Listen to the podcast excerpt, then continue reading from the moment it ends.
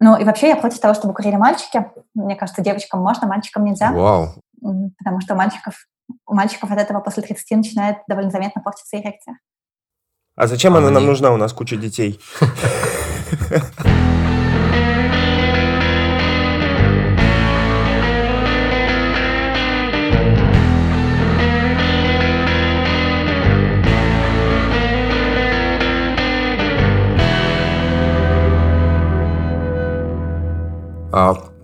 почему вот это, блин, так работает, что тебе напишут 10 слов поддержки, 10 постов поддержки, что все круто, и какой-нибудь один только?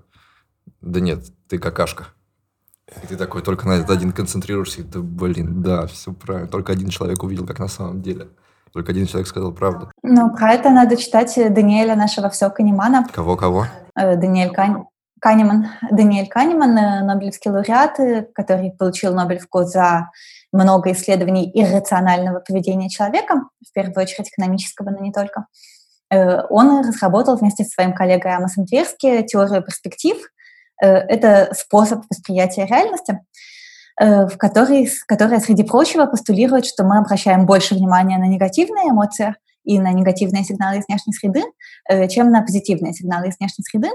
Они это изучали на примере экономических решений, на примере того, что если ты предложишь человеку экономическую игру, в которой он может, например, получить 50 долларов, если он кинет монетку, выпадет орел, и потерять 50 долларов, если он кинет монетку, выпадет решка, то люди от такой игры будут отказываться, потому что боль от потери 50 долларов больше, чем радость от приобретения 50 долларов.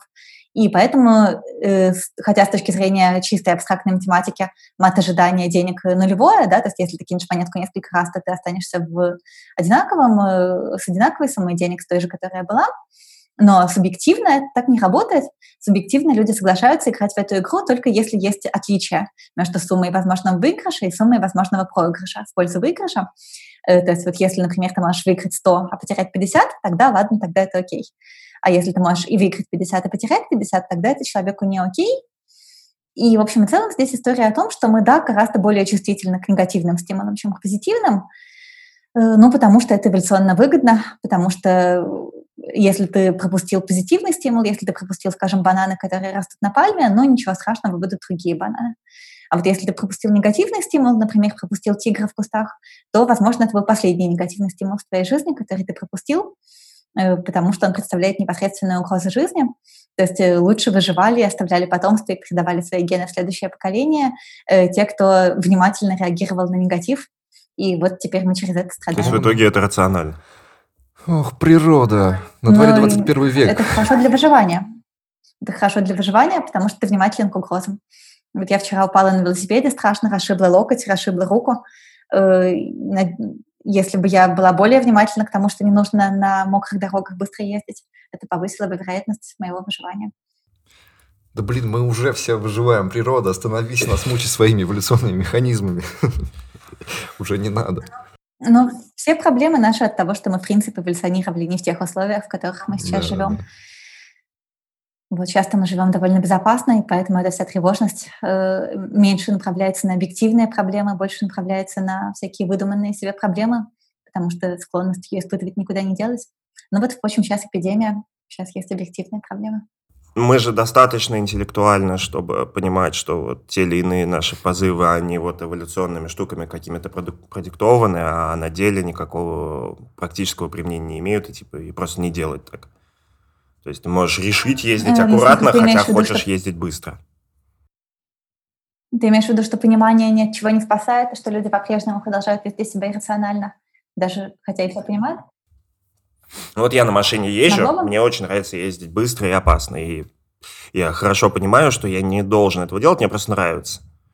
И до того, как э, у меня была семья, я ездил намного больше, намного быстрее и намного опаснее.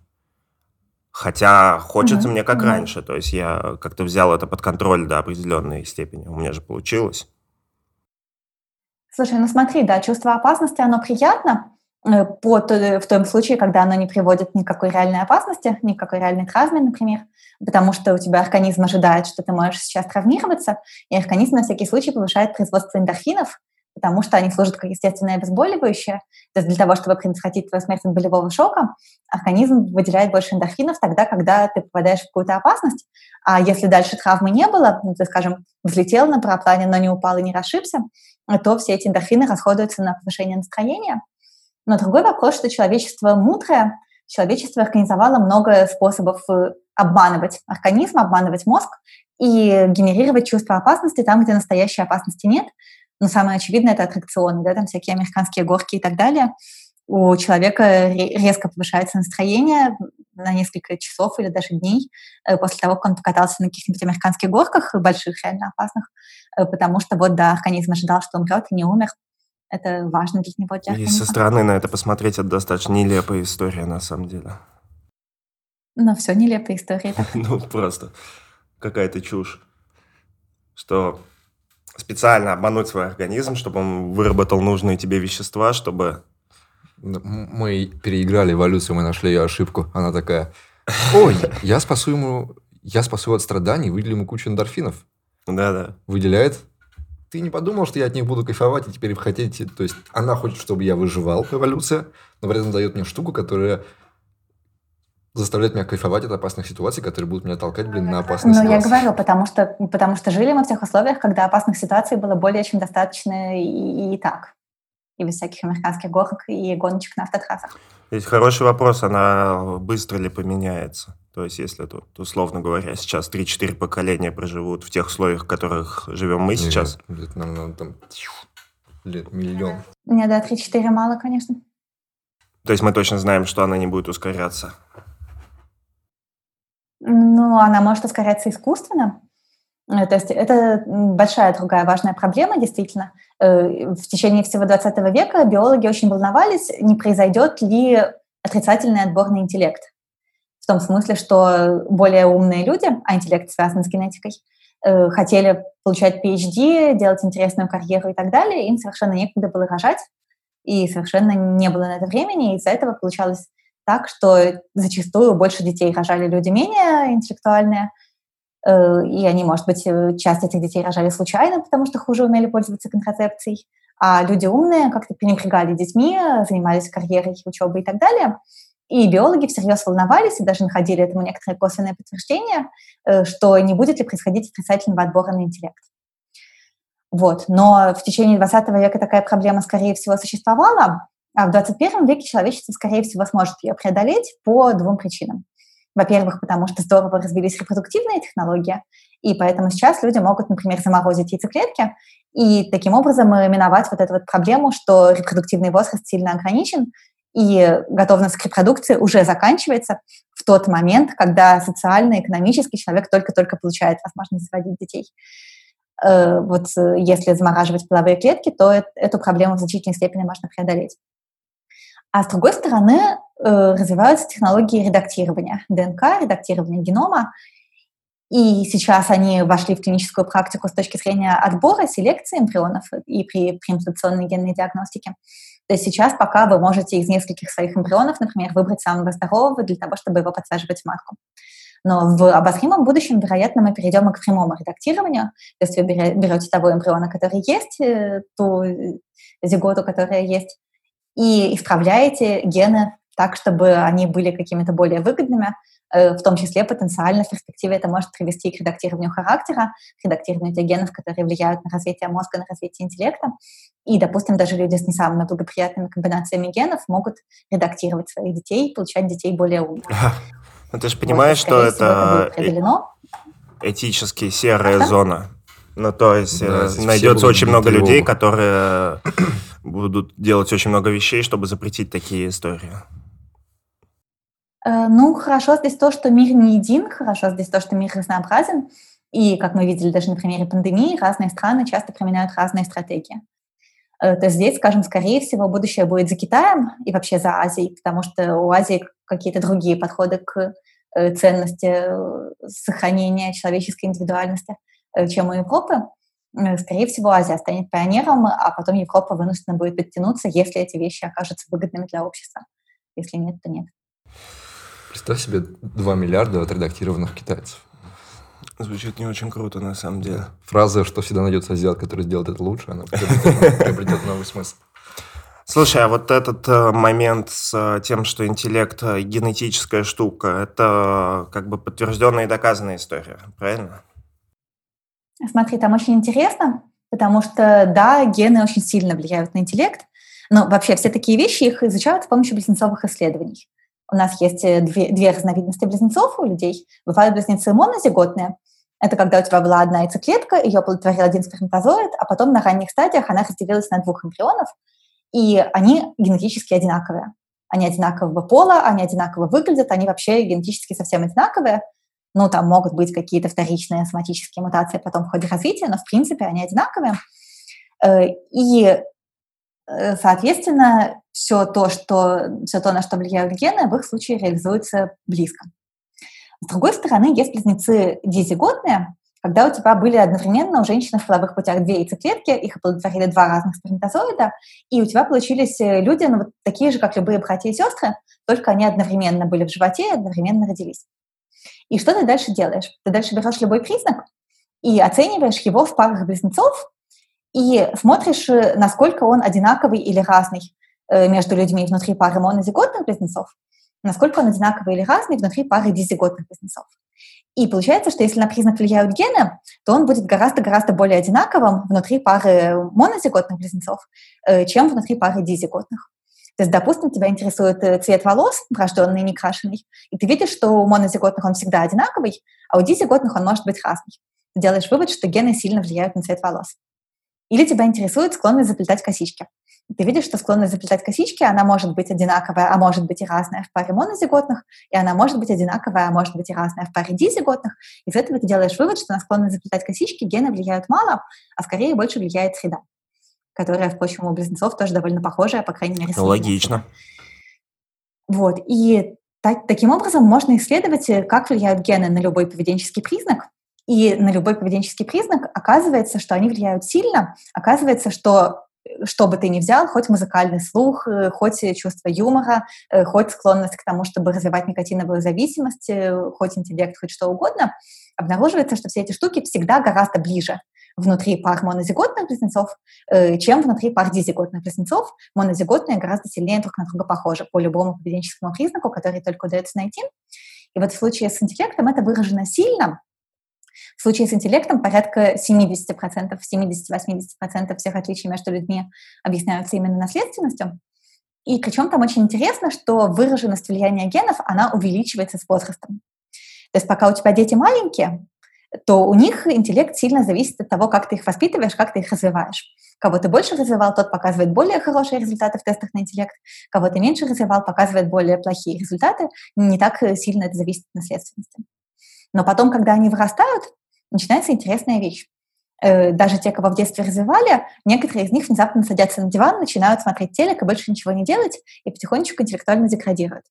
А даже те, кого особо не развивали, они как-то ближе к подростковому возрасту начинают сами стремиться к знаниям, э, сами поступают в более приличную школу, в более приличный вуз, начинают читать книжки, начинают тянуться к умным людям и как-то опережают сверстников, даже если в детстве у них была не самая благоприятная среда, и вот это похоже, что история, на которую сильно влияют гены, э, то есть там, когда мы уже ближе к 30, а тем более к 40, а тем более к 50, в основном уже ключевое влияние на интеллект оказывается именно наследственным. Фига себе. Э, поэтому, в общем, лучшее, что мы можем сделать для наших будущих детей, это родить их от кого-нибудь умного. Я вот испытываю слабость к PhD, например. Стараюсь спать только с PhD. У меня для тебя плохие новости.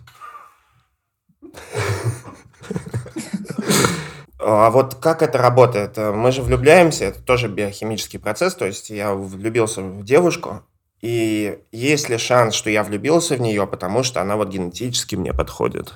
Или это вообще не связано? Ну, слушай, ну про это есть всякие спекуляции, вот про MHC-гены, э, про, про запаховую привлекательность.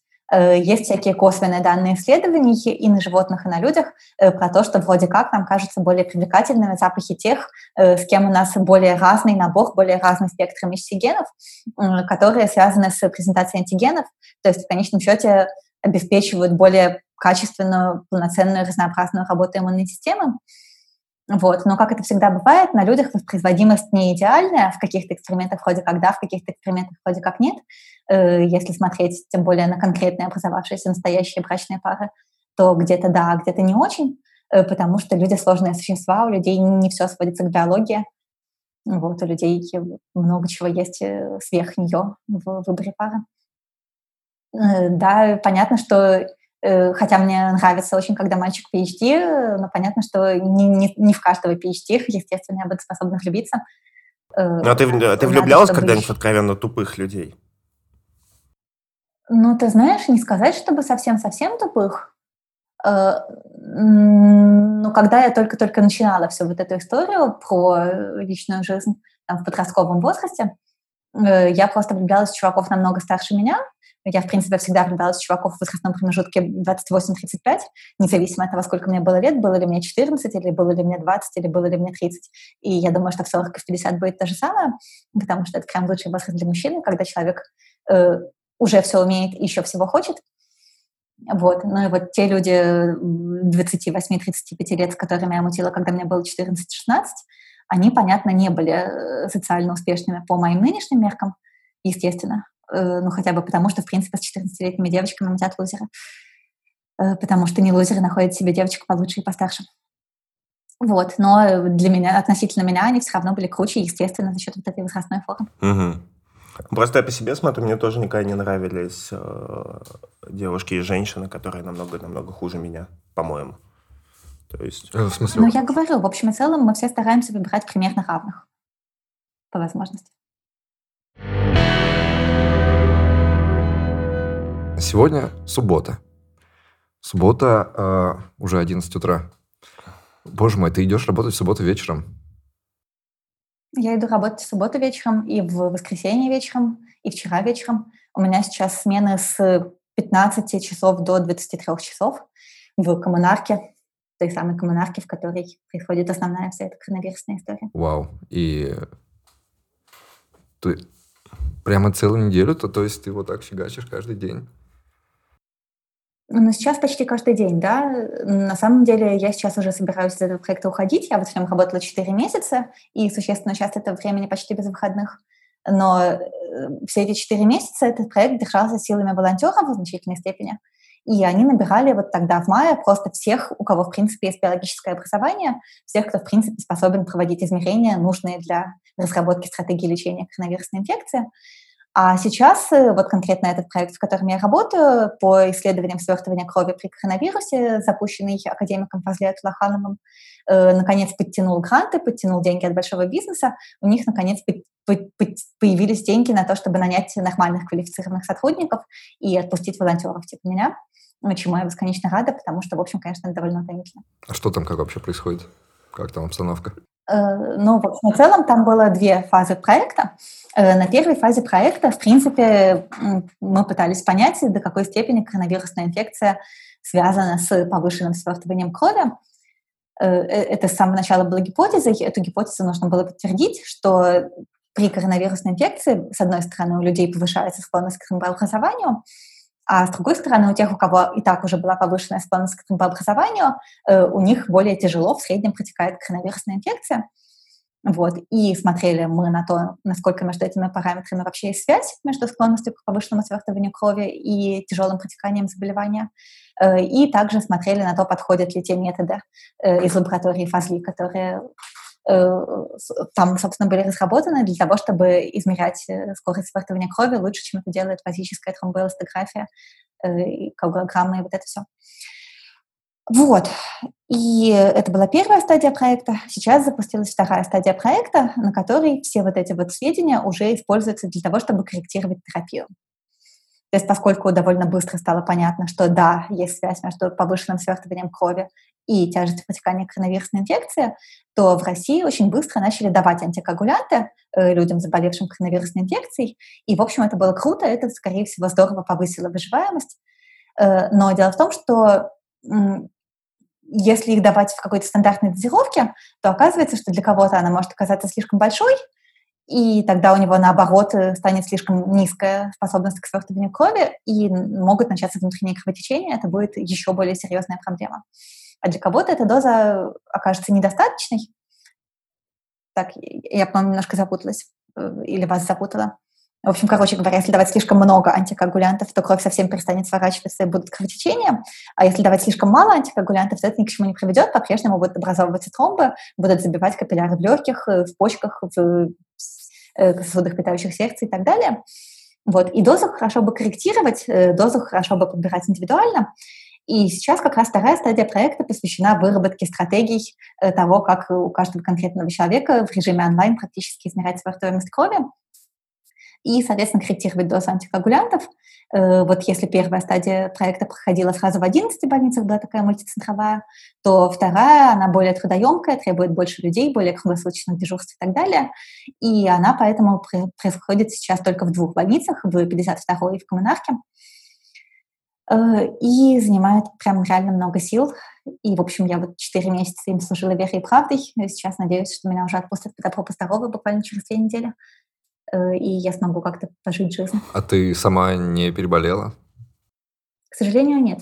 К сожалению? Я все... Ну, потому что это была большая гора встреч, что я уже переболела. Все-таки случаи вторичного заражения редки. Э, и это позволило бы мне гораздо меньше беспокоиться. Там, ну, бабушку навестить, например. Э, я, собственно, у меня был отпуск в течение этого лета, две недели отпуска у меня было и ты там сидишь немножко в карантине, делаешь тесты, убеждаешься, что ты безопасен, после этого можешь жить нормальной жизнью, как все люди. И я это использовала на то, чтобы поехать в Ленинградскую область по месту прописки, потому что у меня давным-давно просрочились водительские права, и, к сожалению, никак невозможно пройти водительские права, если ты не поехал по месту прописки, потому что там нужны справки от психиатра и нарколога, которые получают только по месту прописки. И я, соответственно, их получила благодаря этому отпуску. И у меня там же по месту прописки в Ленинградской области живет бабушка. И мы с бабушкой пошли погулять в парк в масках на большом расстоянии друг от друга. Э, и, в общем, конечно, бабушка была рада, что она меня повидала хотя бы так. Но вот если бы я уже переболела к тому моменту, ну, я могла бы зайти к ней в гости, например. А Но ты же прошла все тесты, тебе же сказали, что у тебя все нормально. При этом бабушка постоянно... Нет, ну так извини, смотри, я прошла тесты в Москве, э, подождав три дня после того, как я была в коммунарке, э, после чего я ездила на Сапсане и на маршрутке в город Сосновый Бор Ленинградской области. И там я могла запросто подцепить этот вирус, чертов. Вот. Но что-то, не... знаешь, у меня вот была несчастная любовь, и когда у меня была несчастная любовь, то меня там довольно резко бросил мальчик, и довольно по-свински. И в какой-то момент я там нарушала, конечно, правила безопасности, в том смысле, что ты сидишь в лаборатории, и ты рыдаешь прямо вот в этом респираторе, и в какой-то момент у тебя сопли, слюни, слезы текут под, под вот этим защитным костюмом, это ужасно неудобно в какой-то момент ты оттягиваешь респиратор для того, чтобы выспаркаться э, коронавирусной салфеткой, то салфеткой, которая лежит прямо в коронавирусной лабе, на которую брызгает зараженная плазма со всех сторон. И вот ты такой в этой грязной зоне снимаешь респиратор, сморкаешься салфеткой, которая вся капля коронавируса. Я думала, я хотя бы тогда заражусь, но нет. Блин, мне так нравится, когда ты говоришь на эти романтические темы, и как ты это говоришь. Ну, типа, вот у меня была там несчастная любовь, мальчик, слушай, а вот это, кстати, на любителя, потому что вообще я знаю, что многих людей, наоборот, это страшно бесит и раздражает. Э, да блин, это... Тут я встречалась с приятелем в Питере, э, он рассказывал мне про какую-то девочку общую, ну не общую знакомую, а его знакомую, э, которая жаловалась как раз, что я все время говорю про мужиков и больше ни про что не говорю. Ну да. Ну, ты просто про это так говоришь, как будто с каким-то, знаешь, а, ну, то есть ты говоришь, что это несчастная любовь, и что вроде вот ты страдала настолько, что такая продолжаешь страдать, но при этом ты говоришь с каким-то таким научным интересом и удовольствием про это. То есть вот тебе как будто бы интересно наблюдать за собой, страдающей от несчастной любви. То есть как будто бы это, не знаю... Ну да, мета. Э, вся такая пост-пост, вся такая мета-мета. Я думаю, что это вообще довольно универсальная склонность для всех э, людей, склонных к какой-то саморефлексии, э, что они, да, обладают некоторой способностью к абстрагированию, некоторой способностью к рефлексии, некоторой способностью к наблюдению за собой. Э, это большой источник, конечно, да, облегчения, поддержки и интереса к жизни. Мне, мне вот кажется, что это плюс, но типа это не облегчение. То есть, когда мне плохо, я, я люблю это состояние, потому что его можно как-то использовать, потому что оно странное, интересное, но как бы от того, что я над ним рефлексирую и люблю его, легче мне в нем не, ну, не получается быть. То есть тебе все равно так же плохо? Ну, у нас... Э, ну, погоди, погоди, у нас нету контрольной группы. Мы не знаем, насколько бы тебе было легче или тяжелее, если бы ты при этом еще и не рефлексировал. Может быть, было бы гораздо хуже. Не То знаю. есть тебе нужно взять каких-то два совершенно одинаковых страдания, в одно рефлексировать, в второе не рефлексировать, смотреть, где ты быстрее восстановился. Э, но так не получится. Ну, слушай, мне кажется, что я когда мелкий был, я не рефлексировал, я просто страдал. А сейчас там... Не, я когда мелкая была, я все равно рефлексировала. Интересно. Я, когда была подростком, я много ездила самостоятельно по лесам. Я выросла вот в Питере, и я много ездила в Ленобласть с палаткой, в том числе сама, одна без всяких там чуваков. И у меня была всегда с собой тетрадочка, чтобы, знаешь, сидеть на скале под соснами и, и расписывать тетрадочки, как я собираюсь справляться с жизнью, кем я стану, когда вырасту и так далее. Надо сказать, что, конечно, все получалось всегда существенно лучше, чем я ожидала в своих тетрадочках. Ну, тебе повезло. Вот это ничего себе. Обычно, да, все говорят, ну, я там себе надумал, я-то все. И все в жизни э, оказалось не так. Нет, ну я, я, я вообще не ожидала, что из меня выйдет толк. Э, смотри, у меня в семье четверо детей. Э, из этих четырех детей я вообще единственная, у кого есть университетское образование. И, в общем и целом, когда я была подростком, то семья немножко упарывалась по всякой там эзотерике, про лайф и прочей хуйне. И по этому поводу тогда, вот лет 14, я ожидала, что я выйду замуж за какого-нибудь кузнеца, рожу много детей, и, все. Э, то есть э, я совершенно не ожидала, что из меня какой-то толк выйдет. Как Просто называется этот шейминг по образованию? Надо придумать название обязательно, да. А вот это вот выйдет толк, это что же достаточно рациональная история? То есть ну, ну да. Что ты под этим понимаешь? Э, я под этим понимаю, что у меня есть шансы заработать на квартиру в Москве или в Питере. Мне кажется, это вершина вообще всего того, чего может достичь человек. А ты еще этого не сделала? И абсолютно предел моих амбиций. Очень прагматично. Ну, то есть, это же... Ну, вот ты, э, ты же наукой занимаешься. И... Э, ну, не совсем, нет. Я занимаюсь научной журналистикой. То, что я сейчас участвую как волонтер-исследователь, это временная история, связанная с тем, что во время коронавируса каждые руки на счету. Но ты же учишься сейчас да, еще? Я... Но параллельно, да, параллельно у меня есть магистратура в Кристале, э, в которой я проучилась полгода, а потом случился коронавирус, я вернулась в Россию, и мне там дали академ, то есть если все пойдет по плану, то я туда вернусь в январе, и еще 4 месяца там проведу, закончу свой исследовательский проект. Э, ну, если все сложится, понятное дело. Вот, но да, я когда туда поступала, то я думала, что действительно, может быть, мне предстоит мигрировать в науку, и вот эта вторая магистратура была мне нужна для того, чтобы определиться, про что у меня может быть будущая аспирантура, потому что я колебалась между нейробиологией и экспериментальной психологией. Вот. Но сейчас как-то на...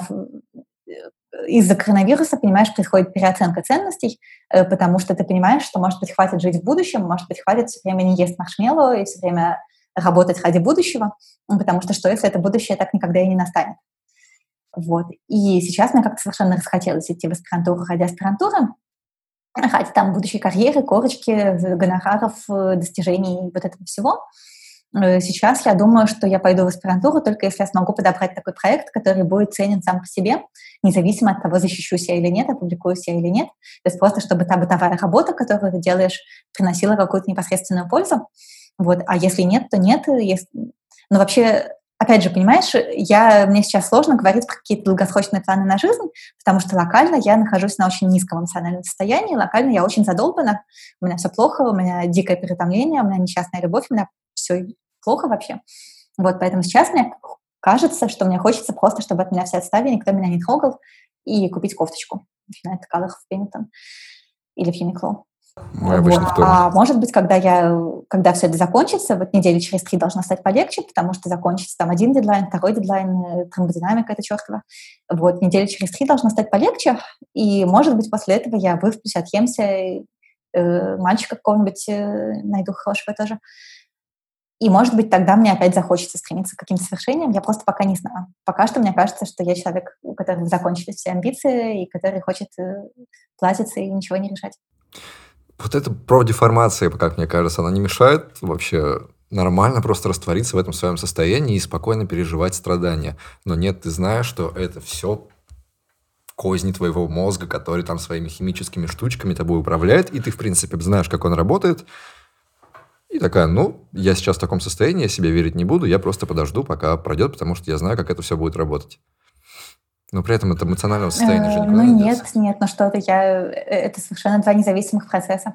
Э, естественно, я в курсе, что у меня довольно хорошая то, что называется resilience, довольно хорошая склонность к восстановлению.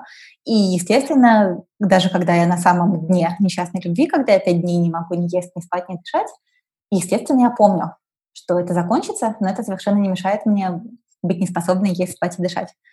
То есть это так не работает. Ты можешь все что угодно понимать, и все равно биология сильнее. Мальчик тоже был PhD? Конечно. Да? Ну, конечно. И нового тоже будет сказать такого? Э, ну, ты знаешь, э, э, прямо сейчас я, может быть, несколько смягчу критерии временно, потому что сейчас у меня есть надежда не втягиваться больше в великую любовь. Моя проблема в том, что я что-то всю жизнь в великих любовях, у меня совершенно нет нормального эмоционального опыта, просто, знаешь, а каких-то ни к чему не обязывающих легких романов, когда тебе не кажется, что это вот прям большая-большая любовь. То есть э, я, правда, у меня на самом деле довольно ограниченный эмоциональный опыт, потому что большую часть сознательной жизни я провела замужем. Э, сначала я с 18 до 26 была замужем за одним чуваком, потом я с ним рассталась, и буквально через две недели встретился мне мой второй муж, и с 27 до 32 я была за ним замужем. Вот, сейчас э, вот у меня первый после мужа мальчик был, и в которого я сильно влюбилась. И тоже мне, в общем, хотелось с ним какого-то будущего-будущего. Ну, там есть логистические соображения, по которым едва ли э, я смогла бы выйти из него замуж. Э, вот, но все равно мне хотелось, чтобы это было как-то всерьез и надолго. И сейчас я просто думаю, что, может быть, это все неправильно, может быть, надо как-то ну, воспользоваться принципом Т10D, э, и, может быть, надо как-то научиться к каким-то более легким и ни к чему не обязывающим связям, Э, и как-то расширить круг. Э, и для этого, наверное, наверное, не получится набрать себе большую выборку половых партнеров, если ставить критерий, что они все должны быть PhD. Ну, хотя, не, не знаю, посмотрим. То есть это, это большой плюс, но я думаю, что на ближайшие пару лет он не будет уже обязательным критерием. Но обязательный критерий в любом случае, чтобы чувак был круче меня. Вот это прям принципиально. Просто PhD — это самый простой способ для меня почувствовать, что чувак круче меня, потому что у меня нет PhD. Это, кстати, еще один сильный аргумент за то, чтобы не идти в аспирантуру, потому что тогда останется простой способ находить мальчиков круче На близких лауреатов. Вот, но это может быть, в принципе, какая-нибудь другая крутость, то есть человек может быть врачом или учителем, э, э, или там сильно больше зарабатывать, будучи self-made man, чем я, ну и так далее. То есть э, мне главное, чтобы я понимала, что ну или там просто быть лучше образованным, чем я, безотносительно к формальным показателям. Мне принципиально важно, чтобы я чувствовала, что чувак круче меня. Э, без этого у меня не получится иметь с ним хороший секс. Ну, смотри, мы можем написать статью, что он мудак, если ты не возлишься. Да нет, он не мудак. Там, знаешь, на самом деле там были целые стаи черных лебедей на всех этапах этой романтической истории. Черные лебеди летели со всех сторон, их было просто очень много. Э, последнего черного лебедя звали Лара, и она была красоточка, но кроме нее было много разных других черных лебедей, которые к этому привели. А ты рассказывала в Кудже, что ты вот ради этого мальчика э, что-то там устроила целую диверсию с этим законодательством э, английским. Ну, не то чтобы диверсию, но да, там прелесть в том, что Чивлинг изменил ради меня правила свои. Э, Чивлинг — это стипендия, благодаря которой я вот поехала учиться в Присталь, надеюсь туда вернуться. И она сначала говорила было, что она никому никаких отсрочек не дает, э, если уж вы уехали из коронавируса, заканчиваете программу дистанционно. Вот. А потом она, а параллельно она брала интервью разных своих студентов про то, кто, кто как из них борется с коронавирусом. Я им страстно рассказывала пламенно, как я тут э, круглыми сутками вошел в красной зоне, и все было у меня хорошо, только Чивник не разрешает мне вернуться в Англию потом, закончить программу, хотя университет не против. Вот, и в итоге Чивник изменил свои правила, в итоге Чивник написал на сайте, Э, что вот э, мы, значит, вообще-то никому отсрочек не даем, но даем тем, кто борется с коронавирусом. Ну и вот получается, что я эти четыре месяца проборолась с коронавирусом в красной зоне, в том числе для того, чтобы мне разрешили потом вернуться в Присталь. Вот, но сейчас, да, актуальность этого резко снизилась. Ну что ж, все равно, я думаю, какая-то польза в этом будет. Бристоль большой университетский город, там тоже не единственный красивый PhD. То есть, подожди, ты пошла работать волонтером вот по этой коронавирусной программе, чтобы тебе Ну, реально, чтобы тебе дали больше шансов вернуться, чтобы ты смогла вернуться к, к своему парню? Э, но не только поэтому. Э, в принципе, я злилась на коронавирус, что он мне так сильно жизнь испортил, и мне хотелось ему отомстить, то есть каким-то образом поучаствовать в борьбе с ним. Э, кроме того, действительно, пандемия — это серьезно. От пандемии действительно люди умирают, и самолеты отменяют, и все портится. Поэтому пандемия должна быть побеждена как можно быстрее. И поэтому это действительно один из самых эффективных способов распоряжения своим временем и силами. Э, я по образованию все-таки биолог, то есть я умею работать в лаборатории более или менее, ну, теперь уже вообще умею. Вот, и такие люди, как я, были важны. То есть, ну, понятно, что на вес золота были врачи, но биологи тоже были важны для тестирования и разработки методов э, борьбы с коронавирусом. Э, кроме того, у меня, в принципе, реакция на стресс типа А. Это такая полунаучная классификация про то, что бывают люди и животные с реакцией на стресс типа А, бегство или борьба. У них, если происходит стресс, им очень важно бежать, драться, делать что-то. Они очень эффективно организовывают что-то, очень быстро реализуют какие-то планы, потом сидят и думают, боже, что за херню я сделала, зачем это было вообще. Вот. А бывают люди с реакцией типа Б, замирания, они в любой непонятной ситуации просто сидят и ждут и ничего не делают, в каких-то ситуациях это оказывается более выгодным, в каких-то ситуациях э, реакция А лучше, в каких-то ситуациях реакция Б лучше, но человек обычно не может ее выбирать, обычно к ней предрасположен, и даже если он головой понимает, что, может быть, лучше было бы посидеть, помолчать, подождать, э, все равно у него дикое желание хоть что-нибудь делать, иначе его разорвет изнутри в ситуации стресса. И вот я как раз такой человек, то есть э, большой стресс, вся вот эта пандемия, ты внезапно бросаешь учебу, внезапно сбегаешь домой последним рейсом, и тебя разорвет, если ты будешь сидеть и ничего не делать. А пандемия, она же как раз со всем этим локдауном, она э, предрасполагала людей к тому, чтобы сидеть и ничего не делать. И было понятно, что нужно найти хоть какое-нибудь волонтерство, чтобы хоть что-нибудь делать, э, потому что, ну, правда, иначе разорвет. Такой уж я человек. Ну, и ты не жалеешь сейчас? Нет. Ну, в смысле, ну, понятно, что если бы мы могли попадать в прошлое, э, зная, как устроено будущее, то мы бы какие-то вещи, наверное, пытались пробовать делать по-другому. Вот. Но, в общем и целом, в условиях э, той информации, которая у меня была, и тех опций, которые у меня были, мне кажется, что я выбирала близкие к оптимальным решениям. Но при этом понятно, что они могли не получиться, они не получились, но могли бы и получиться. Ну и вообще до тех пор, пока все живы, ничего не бывает навсегда, может, у меня что-нибудь еще потом получится. Э, вообще, надо сказать, конечно, что переживать несчастную любовь в Питере и в Москве — это настолько бесконечно лучше, э, чем переживать несчастную любовь в Бристоле, чем я занималась в прошлый раз. Э, потому что в Питере и в Москве отличная совершенно поддерживающая среда. То есть, правда, не только даже друзьяшечки, но просто и стены помогают. То есть я очень сильно привязана к обеим столицам, но это правда место силы, мне правда очень хорошо тут. Я, конечно, не могу себе представить ситуацию, в которой я бы уехала из России жить, Э, потому что все-таки Питер и Москва это очень важно. Блин, меня так это бесит. Что? Ну, что типа, что можно переехать жить куда хочешь и, и везде как бы лучше, но тебе просто mm. по каким-то эмоциональным причинам не хочется. То есть и ты... Ну, в России очень много плохих вещей, которые Еще ты как? точно за свою жизнь не исправишь. Угу. И вот все, поезжай куда хочешь, и ты поедешь, и будешь сидеть и хотеть вот обратно сюда. И с этим ничего нельзя сделать. То есть, ладно, у тебя еще Питер и Москва, у меня Иваново.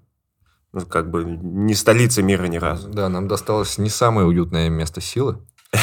Ну, например, я из-за этой тяги не смог прижиться ни в Москве, там, ни в Минске, ни где-то еще. Потому что все, ты, ты приезжаешь, и вроде все круто и удобно. Ну, блин, как же. Для меня вот все это важно, потому что как человек, которому 34 года, я думаю о том, что у меня когда-то может появиться ребенок, ну, вот сейчас, скорее всего, я их заморожу, и, соответственно, у меня появится еще 5-10 лет на размышления. Вот, но тем не менее, когда-то все равно этот вопрос нужно будет решать. И мне, собственно, важно, чтобы он был желательно москвичом, в крайнем случае петербуржцем. Э, то есть э, мне принципиально важно заработать себе на жилье до того, как я кого-нибудь хожу, для того, чтобы у него с самого начала была безопасность для того, чтобы с самого начала было понятно, что мы с ним не умрем под забором, и для того, чтобы это жилье было не просто где-то, а оно было сразу уже в каком-то хорошем месте. Ну, я хотела бы заработать на Москву, у меня может не получиться до конца репродуктивного возраста, но на Питер должно получиться. Питер тоже новым. Э, я, наверное, не смогу заработать не то, чтобы ходить москвича, но я смогу заработать не то, чтобы ходить петербуржцем. Э, вот. И, соответственно, то есть заранее, задолго до его зачатия, я думаю о том, что какая у него должна быть родина. Угу. Я не стала бы рожать его в Иваново, потому что место силы Питер лучше, чем место силы Иваново. По крайней мере, туда больше самолетов. Никто, у кого есть мозги, не стал бы рожать в Иваново, если был бы выбор. Да, вот, кстати. Ну, я понимаю, что когда выбор между не рожать вообще и рожать в Иваново, наверное, лучше быть человеком, который родился в Иваново. Но я не знаю, не рожать вообще тоже хороший выбор, я его рассматриваю. Здесь слишком много сложных трейдофов. Вот ты говоришь, э, что э, у тебя еще лет 10 есть. Вот мне. Но у меня лет 10 будет, если мы успешно проведем самоходку ну, ну, допустим. Которая вот сейчас планируется. Вот мне 26, так, у меня не будет. и у меня две дочери, и я страшно задалбываюсь за день а с ними как бы заниматься и так далее. Ну, просто сил не хватает. Представляешь, как да. Э, ты будешь задалбываться в 40 или в 50 лет с маленькими детьми? А у меня будет много денег. А деньги не помогают. Ты, ты можешь нанять хоть 100 нянь. Тебе как бы все равно надо проводить очень много времени с детьми. Я могу нанять няню на 24 часа. То есть и тогда мне как бы ничего не придется делать. Но так делать нельзя, и неважно, сколько у тебя денег. Я как бы в курсе, как, как ребенок, как старшая дочь из многодетной семьи, я в курсе, э, насколько утомительны дети. Это одна из причин того, почему у меня их до сих пор нет. Угу. Вот, но я рассмат... допускаю возможность, что они у меня появятся. Даже сложно рационально объяснить, почему, но скорее потому, что мне кажется, что у меня есть шансы вырастить довольно толкового члена общества, э, довольно благополучного и довольно успешного человека, учитывая количество ресурсов э, там, финансовых, временных, э, генетических и так далее, которые у меня есть.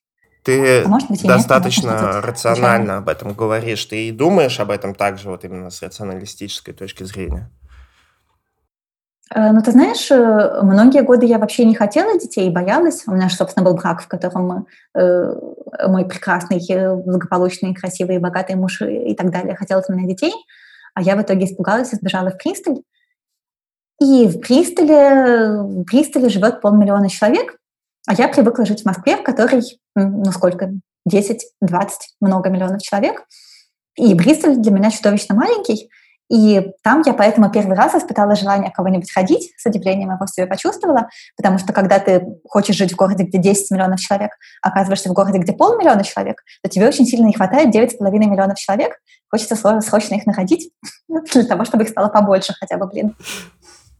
Ну, вообще шутки шутками, но в маленьких городах, мне кажется, это действительно так работает, что больше детей хочется, чем в больших.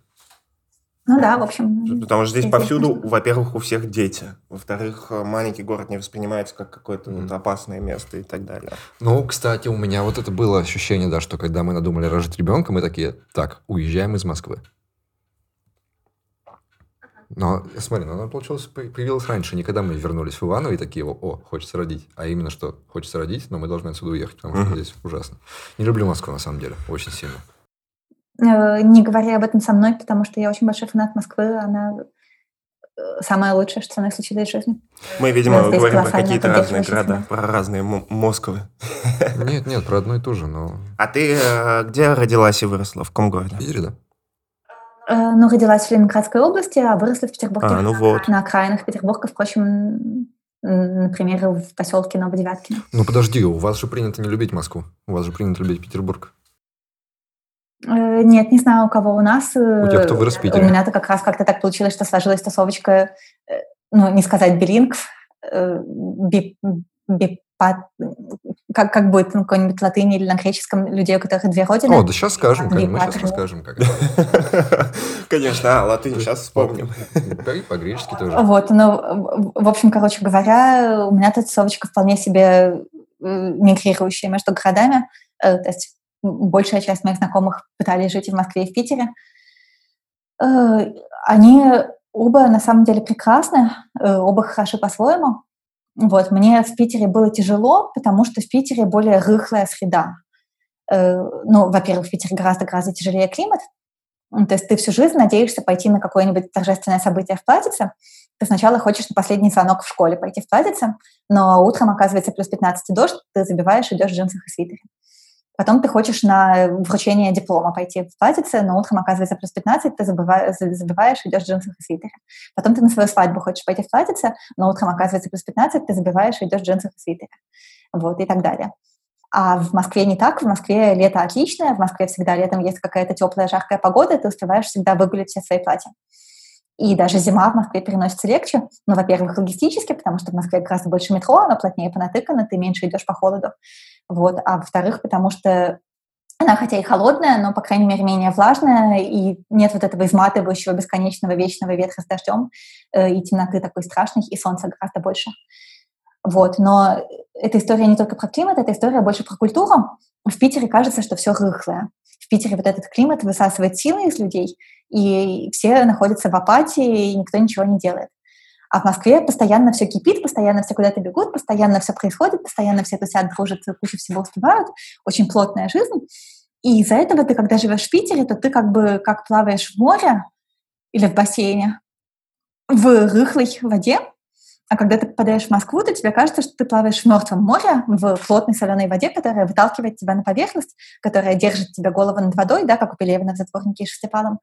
Э, и когда у тебя есть дыха экзистенциального ужаса, через который у тебя утекают все силы, то вот Москва своей плотной средой ее затыкает, и у тебя оказывается гораздо больше сил, потому что они не растекаются зря, как это происходит в Петербурге. Но, впрочем, потом, когда ты уже пожил в Москве, когда ты уже привык к тому, что Москва у тебя есть, то возвращаться в Питер тоже оказывается большим облегчением. Особенно, когда ты попытался пожить где-то еще там. Вот э, я первый раз это почувствовала после того, как в Израиле прожила 4 месяца, э, потом после того, как в Бристоле прожила 6 месяцев, 6 или 7, не помню, неважно. Вот, ты возвращаешься, и в Питер возвращаться тоже отлично, потому что и Питер, и Москва на контрасте с какими-то другими местами, они оба очень сильно своя территория, очень сильно поэтому своя поддерживающая среда. То есть э, ты только когда возвращаешься, ты понимаешь, насколько много интеллекта, насколько много ментальных ресурсов ты тратил на какие-то простые бытовые жизнеобеспечивающие вещи, когда ты жил за границей. То есть, э, ну, просто потому что ничего не понятно. Ты не знаешь, э, как сделать маникюр, ты не знаешь, где купить э, что-нибудь редкое, наушники, гарнитуры для телефона. Э, ты не знаешь, как пользоваться картой метро, если ты не посмотрел на карту метро. Ты ничего не знаешь, у тебя дико много сил уходит на просто какие-то Э, вещи, которые все люди, которые там выросли, знают по праву рождения, а ты не знаешь, тебе нужно докапываться до них. А потом ты возвращаешься, неважно, в Питер или в Москву, у тебя сразу идет колоссальный приток ресурса, потому что здесь все понятно, здесь не надо тратить мозг на все вот это вот бытовое обеспечение. Это так классно. Очень хочется домой. Я прямо сейчас дома в Москве, это так хорошо. Это у тебя так, потому что ты привыкла к ним, потому что для меня Москва это вот как раз место, где есть огромная куча вещей, которые я не понимаю, как делать. Да, конечно, конечно. Здесь э, мы все зависим от того, к чему Я туда привыкли. приезжал на две недели в командировку, и я снял дом за пять минут от работы, и я все равно каждый день ездил на такси, потому что я не понимал, когда тут дойти. Ну, это уже какая-то... Ну, там какие-то эти проблема. мосты непонятные, все вот... Ну, ну, это, короче, не Иваново. Иваново, если вот мне из точки А в точку Б, я прямую линию черчу и иду. А там не так. Mm-hmm. И я только уже на этот на пятый раз понял, когда ехал на такси, как мне проходить, чтобы это не было проблемой и не надо было большой круг делать. Mm-hmm.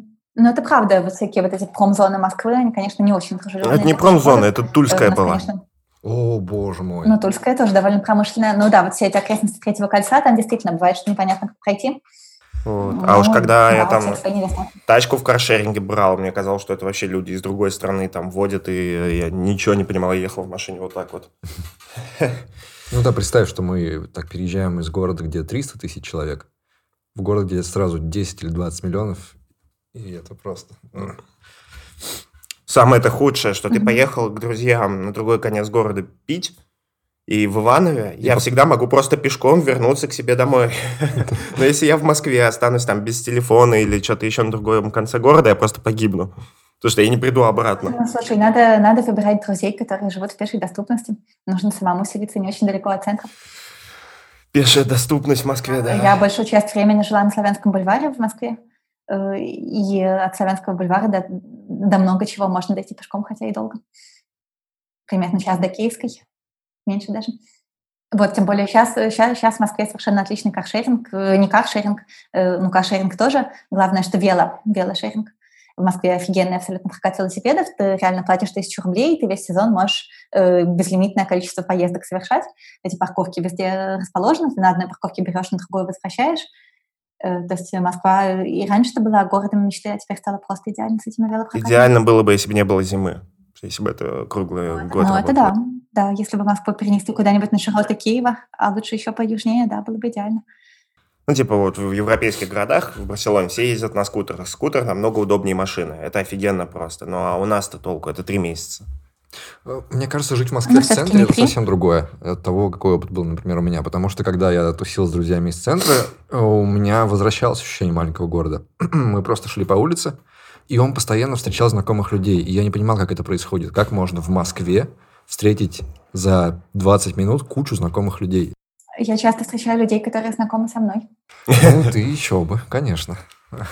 Он не, не то чтобы публичный человек был, но просто вот они как будто бы, знаешь, вот в маленьком э, маленьком месте живут куча друзей, вот они вечером выходят гулять с собаками по центру и такие друг другу машут, пересекаются. И это было очень странно для меня видеть это в таком гигантском городе. Бросать капец как тяжело. И причем, э, насколько бы давно не бросил, это же все равно всегда хочется. Э, ну, ты знаешь, я никогда не ставила себе цели бросить совсем, Э, я всегда ставила себе цели слезть с никотиновой зависимости э, так, чтобы э, так, чтобы ты мог не страдать, когда ты не куришь там в самолетах и так далее, но при этом, чтобы у тебя оставалось вот этот, запас, вот этот запасной выход, вот эта волшебная палочка, которая очень сильно спасает в ситуациях, когда у тебя, например, случается несчастная любовь, и ты можешь какое-то время покурить, и это колоссально повышает твои способности к преодолеванию. Вот, потом приходится бросать опять, но когда ты Э, условно выкурила одну пачку, а не по пачке в день в течение 15 лет, то бросать еще раз оказывается уже гораздо легче, конечно. Вот. Я последние все разы бросала на Табексе.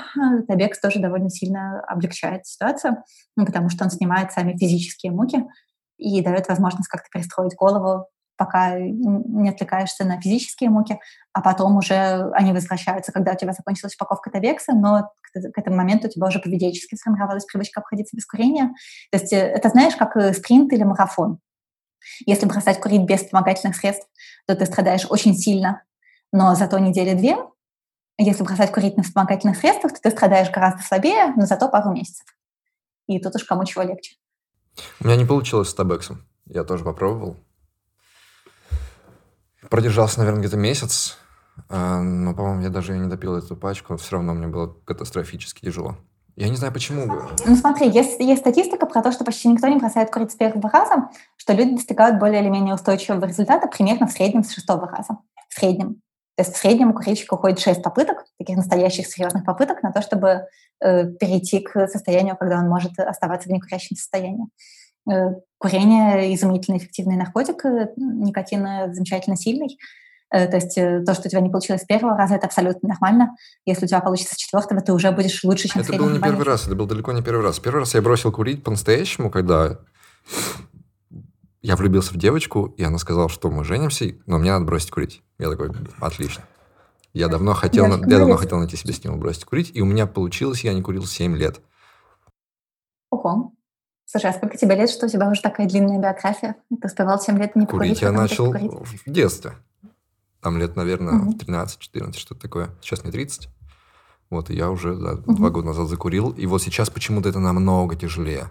То есть а, в какой-то момент мне захотелось курить так сильно, как будто я вообще не бросал, как будто не было этих 7 лет. То есть я просто ну, сидел дома бывает, конечно, и такой... Да, я не знаю, что... То есть я не курил 7 лет, и я такой, я срочно прямо, если я сейчас не покурю, я умру. Я пошел ночью в магазин в Москве, нашел какую-то круглосутку, сел и думаю, это будут просто вот... Я купил пачку, потому что не было уже это, как из детства, это его поштучно. Я купил пачку, я выкурил одну сигарету, и такой, все, я сейчас выброшу эту пачку, греха подальше. И такой, и достал с пачки еще одну штуку. Сейчас еще типа приду домой, mm-hmm. покурю. И выбросил пачку. И все, два года. Два года курю. Ну, смотри, на самом деле э, это, это не обязательно так работает. Э, то есть э, я тебе сочувствую, я понимаю, что сорваться всегда очень легко, потому что, ну, правда, курение – это очень эффективный способ управления своим мозгом, и сложно от него отказаться. Вот. Но, тем не менее, мне стало легче, когда я перестала считать, что каждый срыв означает, что я начинаю курить обратно. Когда я привыкла к тому, что вот я время от времени срываюсь, а потом вдруг опять не курю, то есть э, я как-то приучила себя считать вот эту ситуацию нормальной, что ты иногда куришь, но потом опять не куришь, потом иногда куришь, а потом опять не куришь. это оказалось гораздо эффективнее, потому что, конечно, если бы я собиралась бросать курить навсегда и больше никогда не курить, то я бы просто никогда на это не решилась, потому что вообще-то курение – это важная часть моей жизни. Вот, но просто вот э, удается с собой договориться, что мы это, в принципе, делаем, мы никогда себе это не запрещаем навсегда, но просто мы делаем это редко. Вот. А, а потом, а потом еще для меня важным был переход на IQOS, э, потому что когда, когда ты перешел на IQOS, э, то тебе сложнее потом, оказывается, срываться, когда ты бросаешь, в связи с тем, что, перейдя на IQOS, ты разлюбляешь обычные сигареты. Даже не то, что разлюбляешь, просто они тебя меньше триггерят. Раньше ты видел обычную сигарету, обычного курильщика, ты завидовал, страдал, а потом за пару лет на IQOS е ты перестал ассоциировать обычные сигареты с курением, ты с ним теперь ассоциируешь IQOS, и даже если тебе встретится друг с Айкосом, что реже бывает, чем друг с сигаретами, то ты не можешь у него все равно стрельнуть в тот момент, когда он сам курит этот Айкос, потому что он на одного человека рассчитан. И есть шанс, что за то время, пока он курит, пока Айкос заряжается, ты уже как-то перетерпишь и отвлечешься на что-нибудь. Тебя не напрягало компульсивное курение, когда ты не хочешь курить, но ты знаешь, что у тебя есть сигареты, и ты такой, вот какое-то просто поведенческое, неостановимое, ты не можешь выкинуть из головы то, что у тебя есть сигареты, тебе надо покурить. Не было такого? У меня не бывало такого, чтобы я не хотела курить. А, а, Тема про ситуацию, когда ты покурил сигарету, и вот ты сидишь ну, прошло и, 10, и ждешь да, чего-то. 10 минут и прошло. Ты просто должен ждать, и ты поэтому куришь еще, хотя курить не хочешь, потому что ты только что курил. Когда сигареты привязываются к каждому нет, твоему делу, нет, например. Нет, нет. Нет, такого у меня нет, и у меня достаточно все осознанно. Естественно, ты куришь гораздо больше, когда у тебя, например, э, какой-то срочный дедлайн и, и творческий, э, и ты можешь там курить чуть ли не каждые 10 минут, но все равно ты куришь осознанно, потому что ты просто хочешь максимально нагнать эту дозу никотина.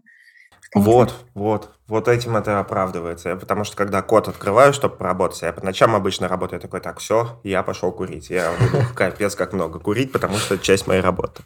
Ну, смотри, нет, действительно, конечно, конечно, курение дает кучу разных преимуществ, Э, но проблема в том, что это, опять же, история про маршмеллоу. Э, про то, что с курением мы, да, получаем более эффективную работу здесь и сейчас, но при этом мы жертвуем своей работой в долгосрочной перспективе, потому что от многих лет курения у нас, да, ухудшается кровоснабжение мозга, э, да, может даже от этого вторично повреждаться, собственно, работа мозга как такового. То есть понятно, что человек, который не курит, в перспективе 15 лет окажется более работоспособным, чем человек, который курит, но в перспективе двух дней человек, который курит, окажется более работоспособным, чем человек, который не курит. Это такой очень тяжелый trade-off, э, который каждый по-своему решает. По-моему, все очевидно. Зачем мне в 50 лет э, что-то делать? В 50 лет я должен сидеть на огромной куче золота и решать, как все это использовать. 20-летние работают ну, лучше, чем 50-летние. Ну, смотри, тут есть дополнительная проблема в том, что человек, который курит, он в большей степени внезапно смертен. Э, то есть может случиться такая история, что ты заработаешь к 50 годам кучу золота, и потом к 50 умрешь от инфаркта. Ну и вообще я против того, чтобы курили мальчики. Мне кажется, девочкам можно, мальчикам нельзя. Вау. Потому что у мальчиков, у мальчиков от этого после 30 начинает довольно заметно портиться эрекция. А зачем а она мне... нам нужна? У нас куча детей. И денег. Мы женаты, у нас куча детей. А, ну, вот это придется вырезать в подкаст, из подкаста. Что? Ну, вот это то, что сейчас я сказал. Потому что? Ну, во-первых, э, мне 30, я курю. Так. А во-вторых, э, моя жена тебя очень любит. Она прямо будет смотреть этот подкаст внимательно и все такое, и вот она увидит. Так, Ася сказала, что после 30 у курящих мальчиков портится эрекция. Бросай-ка, дружок. Она мне разрешила курить, так что... Ну, в общем, будет права. Вот я, кстати, тоже, я бросал Может, курить будет. только из-за женщины, потому что моя жена этого требовала. Угу. И вот и сложнее всего мне было смириться с мыслью, что я больше никогда не буду курить. Вот две недели, типа, не покурить это можно, можно не покурить месяц, можно угу. не покурить даже год, но вот представлять себе будущее, в котором ты никогда не будешь курить, это вообще ужасно. Да, но вот я решила так не делать не, не, не представлять себе такого будущего. Это удобно. Но из-за этого я сваливался в перманентное состояние, когда я вроде как не курю, а вроде как каждый раз, когда где-то есть сигареты, я курю, и получается... Ну вот в нем сложно, в нем сложно балансировать, потому что, конечно, очень высокая вероятность свалиться обратно в постоянное да. курение. Вот, но тем не менее, я вот в таком состоянии балансирую уже полтора года э, с курением, ну, там, условно, по пачке в месяц, что очень мало. Вот, и меня это устраивает гораздо больше, то есть несмотря на то, что на это уходит довольно много волевого ресурса, но мне кажется, у меня бы его уходило еще больше на панику по поводу того, что я не покурю больше никогда.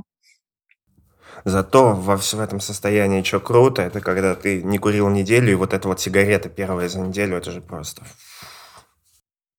Ну, кстати, нет. Кстати, наоборот. Э, мне больше радости приносят сигареты, которые происходят в тот момент, когда ты уже почти влип обратно в зависимость. Э, то есть если ты выкурил, например, э, если ты два дня подряд, например, курил, то на, на первый день тебе еще не особо хочется курить, потому что ты отвык. На второй день тебе уже хочется курить, потому что ты обратно втянулся. И тут, конечно, большая радость. Но опять же, если все это осознавать рефлексировать, понимать, что сейчас это закончится, то есть э, прелесть вот этого нынешнего моего состояния, в котором я курю, но редко, она в том, что гораздо больше радости действительно приносит каждая сигарета, чем когда ты куришь постоянно, не ограничивая себя. Э, потому что каждая из них гораздо более осознанно и мотивирована какой-то конкретной рабочей задачей, которую нужно сейчас решать. То есть я вот что я никогда не курю просто потому, что я хочу курить. Э, я курю всегда только тогда, когда у меня есть какая-то серьезная уважительная причина. Ну, типа я окончательно залипла в подготовке лекции, я вообще не понимаю, куда ее дальше двигать. Вот, то есть и как бы каждая сигарета, она идет на какой-то конкретный таск, рабочий или эмоциональный. Для себя. Ну вот ты садишься, вот ты садишься, закуриваешь, и ты знаешь, что это твоя сигареты, ну, то есть ты еще там дня два-три не покуришь, и ты знаешь, что сейчас ты будешь курить только вот эти две минуты. И ты, мне кажется, ну, это печально, да. я такой начинаю садиться в такой ситуации и усиленно пытаться насладиться этими двумя минутами, и этим напряжением себя все порчу. И я уже там докурив до середины, я такой, боже мой, как я хочу отмотать время на 30 секунд назад, где я только, только что закурил. Потому что я начинаю думать о том, ну, что это какая-то, да, важная душевная практика. Э, что-то такое же должно происходить с любовью, например, если ты, а, если ты, например, э, если у тебя, например, one night stand, который тебе нравится с мальчиком, с которым вы прекрасно совпали, и при этом ты знаешь, что ты его больше никогда не увидишь. Э, у меня мало такого опыта, я сейчас надеюсь такого опыта понабирать. Мне кажется, что это важная практика осознанности, важная практика того, чтобы попытаться научиться радоваться Э, Э, чему-то, даже если его потом у тебя отнимут и больше не будет. Э, мне кажется, что жизнь станет гораздо полноценнее, насыщеннее и качественнее, если приобрести такой навык. Ну что, братан, пойдем покурим теперь?